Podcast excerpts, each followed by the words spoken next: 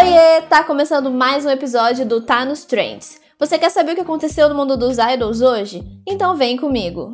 O Young Bin do SF9 recentemente falou em uma das suas lives que estava pensando se iria ou não tomar vacina contra a Covid-19.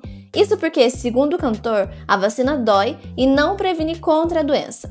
Mais tarde, depois de ser muito criticado, ele postou uma carta de desculpas pela disseminação de informações erradas e prometeu que vai tomar a vacina o quanto antes.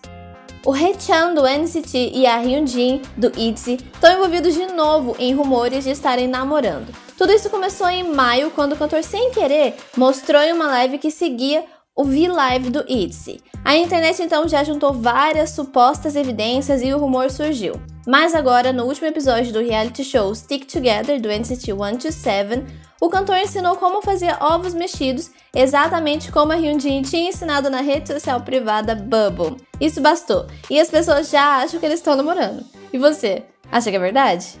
A Drama Land vai surtar hoje. O Min-ho do Shiny e a atriz Choi Soo-bin receberam ofertas de papéis no novo drama da Netflix, o Fabulous. Essa série vai contar a história de jovens no mundo da moda, e ambos os atores ainda estão decidindo se vão aceitar ou não os papéis. O dorama Tudo Bem Não Estar Bem é um dos candidatos finais do Emmy International esse ano, na categoria TV Movie Minisséries. A cerimônia acontece nos Estados Unidos e os vencedores vão ser anunciados no dia 22 de novembro.